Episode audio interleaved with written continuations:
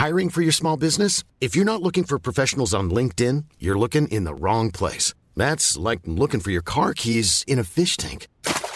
LinkedIn helps you hire professionals you can't find anywhere else, even those who aren't actively searching for a new job but might be open to the perfect role. In a given month, over 70% of LinkedIn users don't even visit other leading job sites. So start looking in the right place. With LinkedIn, you can hire professionals like a professional. Post your free job on linkedin.com slash people today. Tu n'as pas de chance, camarade. C'est moche qui t'arrive, hein Ça, on peut dire que s'il y a une tuile qui tombe, elle est pour moi. Oh, alors ça, ça vraiment, c'est la tuile, hein. Oh là là là là là. Réaliser une extension de sa maison, beaucoup en rêvent. Mais attention, les voisins veillent. Sébastien et Christophe, 40 et 38 ans, vivent dans une zone pavillonnaire au sud de Lyon. Ils envisagent de créer une extension sur l'aile droite de leur maison, ils obtiennent un permis de construire et ils ont conformément à la loi affiché sur leur portail l'autorisation qui d'ailleurs respecte le PLU de la ville. C'est là qu'entrent en scène Hélène et Pierre, leurs voisins, qui s'y opposent. Ils estiment que l'extension est abusive par rapport aux dimensions du bâtiment existant. De plus, cela occasionnerait une destruction partielle de la végétation, des arbres et des buissons décoratifs qui les protègent de la vue de leurs voisins. Pierre pense même que cette extension pourrait avoir un impact négatif sur le prix de leurs biens. Jusque-là, les deux couples sablaient le champagne ensemble au Nouvel An. En sera-t-il de même cette année? Bonjour Françoise Maréchal Thiolan. Bonjour. Cette histoire se termine sur un, sur un suspense. Euh, première question un peu candide, mais un peu technique pour, euh, pour les auditeurs. À partir de quelle hauteur on peut déjà s'opposer à une construction? Alors, tout est relatif. Euh, Il faut connaître les règles du PLU. euh, tout, Tout est dépend. possible. Cela dépend des règles d'urbanisme. Et même si le PLU l'autorise, c'est pas encore gagné? Alors, euh, ça n'est pas encore gagné, bien que euh, dans ce que je, je, je comprends de, de, de l'opposition des voisins.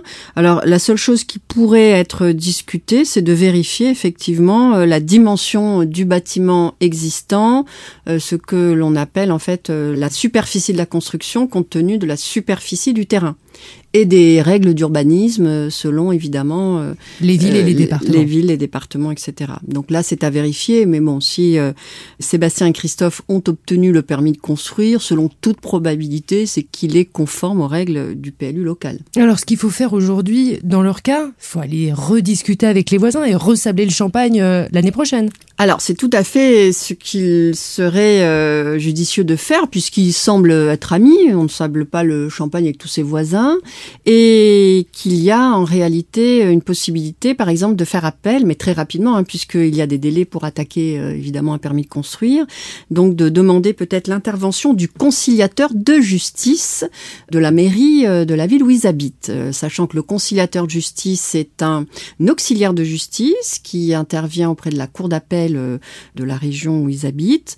Et donc sa fonction est de concilier les personnes, et notamment dans les litiges de voisinage. Et ce qui est intéressant, c'est que son intervention est gratuite. Donc, euh, ils ont tout intérêt peut-être à écrire au conciliateur de justice, à lui expliquer hein, le problème. Le conciliateur va ensuite euh, contacter euh, les voisins et puis ensuite les réunir pour euh, essayer de trouver euh, une solution, en tout cas de leur permettre de discuter, de trouver une solution. Et là, semble-t-il, il y en a quand même quelques-unes, puisqu'il y a au moins deux points qui pourraient être discutés. Lesquels? Alors ben là, a priori, ce que reprochent Hélène et Pierre, c'est d'une part la destruction partielle de la végétation. Ils aiment peut-être ces arbres-là, les buissons qui les protègent de la vue de leurs voisins. Donc ils ont probablement une crainte qui mérite d'être levée, rassurée et discutée. Comment faire pour, une fois la construction réalisée, peut-être replanter cette haie, ces buissons, ou imaginer des parvues, quelque chose en tout cas qui protège les voisins d'une vue peut-être qu'ils craignent directe euh, du fait de la construction. Alors justement, je reviens sur cette destruction végétale. Aujourd'hui, on ne peut pas détruire euh, des arbres. Il y a quand même des lois euh, au niveau de l'écologie. Alors ça dépend des villes aussi. Oui, cela dépend des villes et puis cela dépend surtout de l'arbre. Là, nous parlons juste de buissons décoratifs, donc là, euh, et puis nous sommes sur la propriété de ceux qui souhaitent construire.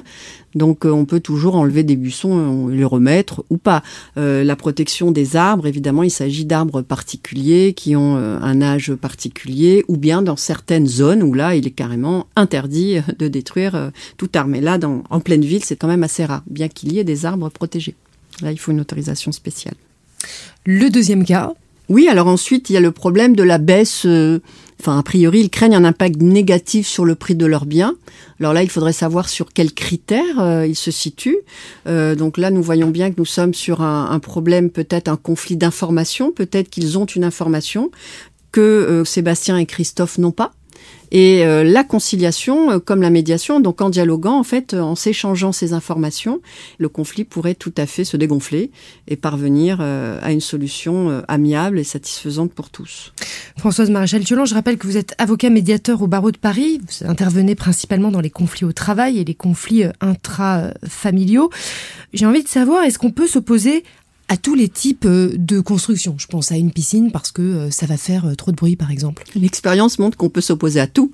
Quand vous tombez sur des voisins qui sont passionnément passionnés par le conflit et les litiges, il y a effectivement des personnes qui font des procès pour tout et au sujet de tout. Maintenant, évidemment, la chance d'aboutir à une solution favorable dépend complètement et entièrement de la construction et de l'impact de cette construction, évidemment, sur la vie du voisin et des règles d'urbanisme, encore une fois. Donc c'est la raison pour laquelle il est important de tenter préalablement une conciliation, parce qu'ensuite, le coût de la procédure, là, il s'agira du tribunal administratif. Hein, eh bien, le coût de la procédure n'est pas négligeable puisqu'il risque d'y avoir peut-être euh, une expertise, euh, il y aura des délais. Euh, Sébastien et Christophe peut-être hésiteront à commencer à construire leur maison, enfin cette extension du fait de la procédure devant le tribunal administratif. Donc, il vaut mieux vraiment trouver une solution. Alors justement, dans leur cas, vous l'avez dit, la première chose à faire, c'est de se rapprocher de leur mairie et de mhm. ce conciliateur. La première chose à ne pas faire. Bah, la première chose à ne pas faire, c'est de fermer la porte à leurs voisins, sachant qu'ils habitent à côté, qu'ils sont amenés à se croiser et que ce n'est pas en fermant la porte, évidemment, qu'on va résoudre le conflit. Merci beaucoup, Françoise Maréchal-Thiolan. Merci à vous.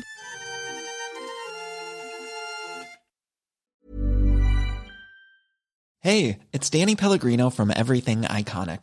Ready to upgrade your style game without blowing your budget? Check out Quince. They've got all the good stuff shirts and polos, activewear, and fine leather goods, all at 50 to 80% less than other high end brands. And the best part? They're all about safe, ethical, and responsible manufacturing. Get that luxury vibe without the luxury price tag. Hit up quince.com slash upgrade for free shipping and 365 day returns on your next order. That's quince.com slash upgrade.